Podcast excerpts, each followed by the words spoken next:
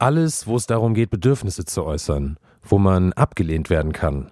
Ich bin jetzt eigentlich mit dem, was ich in der Lehre mache, ganz glücklich, weil ich sicher weiß, das kann ich.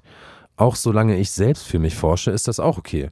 Aber diese Sache mit den Kontakten eben, dass ich merke, da bin ich offensichtlich jemand, den das viel stärker trifft als andere.